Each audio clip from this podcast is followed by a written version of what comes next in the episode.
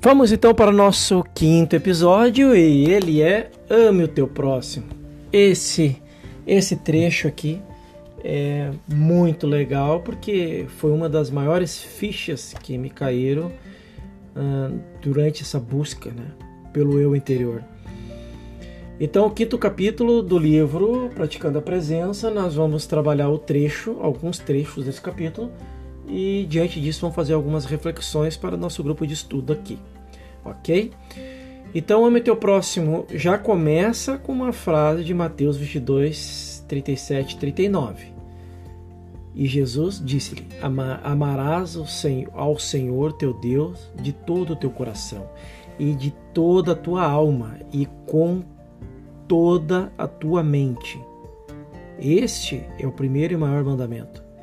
E o segundo, semelhante a esse, é: amarás o teu próximo como a ti mesmo. E há quem diga, e eu já vi o professor Helio Couto comentando já em um dos, dos treinamentos curso dele que amarás o teu próximo mais do que a ti mesmo. O grau mais elevado. Talvez na época não foi dito isso, porque Jesus fez isso. Né? Mais do que a si mesmo. E mais do que a si mesmo fica algo, imagina algo dito dessa, for dessa forma há mais de, dois mil, mais de dois mil anos atrás, o tamanho do paradigma que as pessoas tinham e a consciência naquela, naquele tempo, né? naquele período. Então, é, fica muito evidente aqui que o, os dois grandes mandamentos que o Joel descreve aqui agora é, do mestre é, formam né, a base do, do, de todo o trabalho dele. Então, no primeiro maior mandamento, aprendemos que não há poder de separação de Deus. Ponto. Está ali, já está explicado. Já está explicado. Quando ele fala de toda a tua alma, tua mente, ele está junto contigo o tempo todo. A gente já falou muito sobre isso, já bateu muito nessa tecla. Então, mais do que a ti mesmo, ele, tá, ele te fala o tempo todo da unidade e que ele está presente. Onde quer que você esteja, ele está ali. Ele tem os olhos de tudo que tudo vê, tudo sente. Ele é onipotente. Ele tem uh, total comando sobre tudo. Ele é onisciente, ele é a consciência que permeia tudo e todos. E ele é onipresente, ele está em todo lugar, inclusive aí, junto com você, dentro de você. Então, é, a nossa percepção deve ser sempre que o Pai dentro de nós, o invisível infinito, é a nossa vida, a nossa alma, nosso suprimento, nossa fortaleza. O próximo mandamento em importância é amarás o teu próximo como a ti mesmo, consequentemente façamos aos outros o que gostaríamos que fizéssemos a nós. Apesar de ter ser tão simples essa frase, mas tão bonita ao mesmo tempo, como nós não, de alguma forma não nos permitimos a isso. Então, fazer isso é sim é, estar no mais alto grau de evolução é, do próprio ser, em saber quem é na sua identidade. E, e o que é o amor no sentido espiritual? Fica a pergunta que o João faz, né?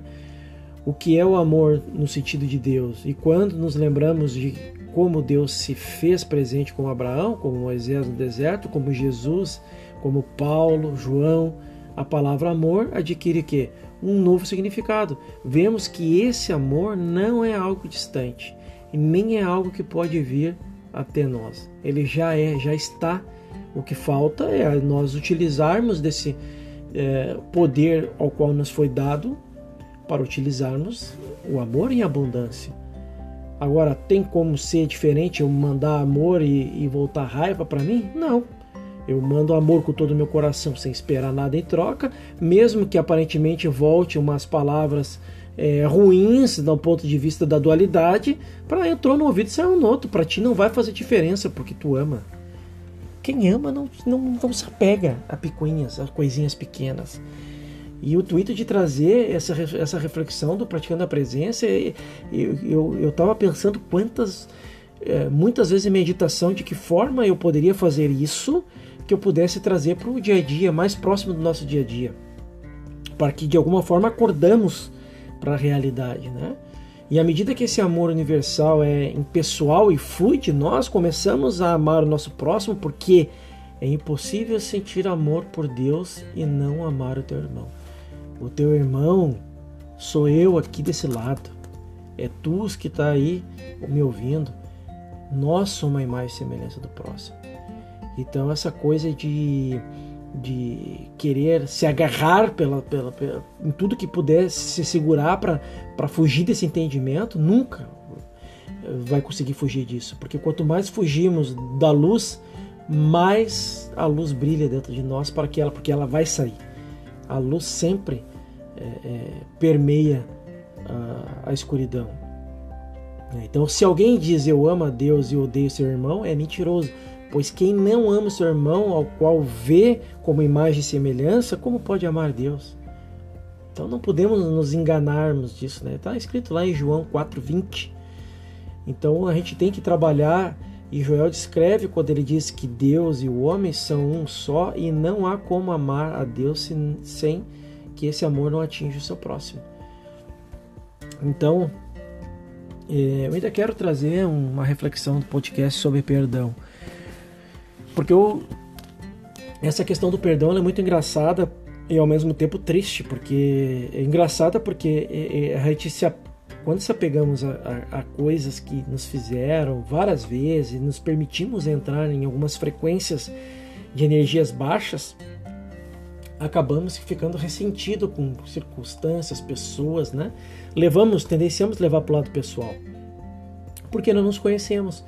Se eu me conheço, eu sei que eu sou dono de mim, aquilo entrou no ouvido e saiu no outro. Eu amo incondicionalmente, então por isso é, eu vou simplesmente ficar apegado a, ao próximo, que é minha imagem e semelhança, e Deus também está lá no lado daquele, está dentro daquele lá que te ofendeu, que talvez disse que não gosta de você, que te prejudicou, mas também está lá.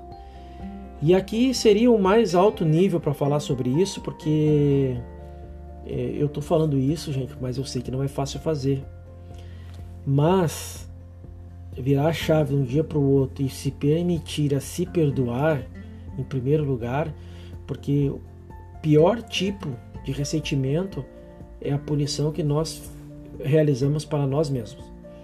E essa punição é a que mais fere, porque é, inflamos tanto o nosso ego em querermos ser quem não, quem não somos, que sempre temos resultados que não queremos. Olha só que engraçado isso, né?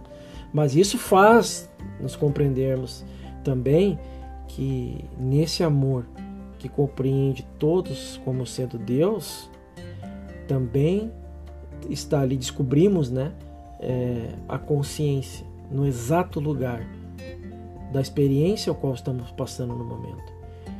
Então, o amor é a lei de Deus. Anote isso. Quando estamos em sintonia com o amor divino, seja o amor do amigo, do inimigo, então o amor é algo suave que traz paz. E essa paz tem que estar dentro de ti. Mesmo que o outro não tenha te perdoado ou não aceite uh, o perdão, você nem precisa ir lá pedir perdão. Desde que você descanse na paz e emane amor, mesmo que seja em pensamento, em suas meditações para, para o seu inimigo. O seu maior desafio aqui é emanar oração desejando o bem para o seu inimigo. É libertador, é libertador. Ao mesmo tempo ocorre, se a gente for, o Joel escreve, né? Tem uma passagem aqui que ele escreve que o mesmo ocorre com a eletricidade. Ela é muito eficiente e útil e fornece luz, calor e energia, desde que suas leis não sejam, é, desde que suas leis sejam obedientes. Ou seja, ele deu exemplo que a gente não precisa estudar, o aeroporto fala isso, a gente não precisa estudar elétrica, engenharia elétrica para apertar um botão na, na tomada e a luz acende. E você não vê a energia passando, ela simplesmente acende. Nem vou falar da energia elétrica. Nós estamos aqui gravando um podcast. Você vai escutar aí através do seu smartphone, através de uma conexão Wi-Fi. Não tem nada ligado nem de cabo nem de fios. Como pode essa mensagem chegar até você? A milhões de pessoas. Como pode chegar? Então, é, esses questionamentos é que nós temos que buscar para que possamos entender que essa luz que está dentro de ti e que permeia essa consciência que está aí é, é o próprio, na sua essência. Então vamos praticar. Então, é, Joel descreve que a injustiça que cometemos contra alguém volta contra nós mesmos. Volta aqui de novo a lei de causa e efeito. Quem rouba o outro, rouba quem? A si mesmo. A lei do amor inevitavelmente faz com que a pessoa que parece ter sido prejudicada seja realmente abençoada, tendo uma incrível e rara oportunidade de se aprimorar, enquanto que o autor da má ação é assombrado pelas lembranças de que fez até o dia que conseguir perdoar a si mesmo. Olha que tamanha profundidade essa passagem. E fica evidente né, que, que Deus, a, é, a prova de que isso é verdade está na palavra o eu, né, o eu que permeia tudo. E Deus é a nossa individualidade, Deus é a minha e a sua individualidade que está aí do outro lado. Deus constitui o meu ser, pois ele, é, pois ele é a minha vida, minha alma e meu espírito. Então, a tua mente em atividade é ele em ação através de você.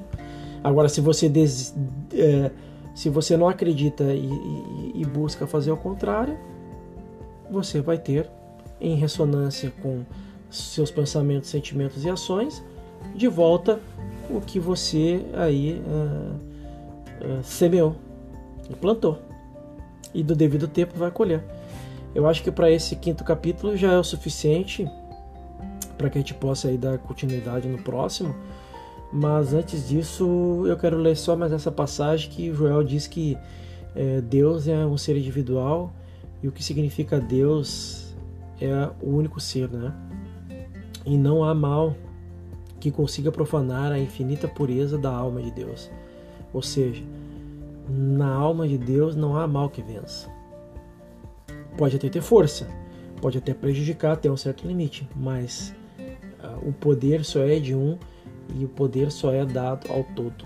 Por isso que ele rege tudo que rege e com, mantém tudo no controle na organização conforme as, os passos e a caminhada dele, em imagem e semelhança em nós todos que estamos aqui. Certo? Então, encerramos esse episódio e eu te espero aí no nosso próximo episódio. Até lá!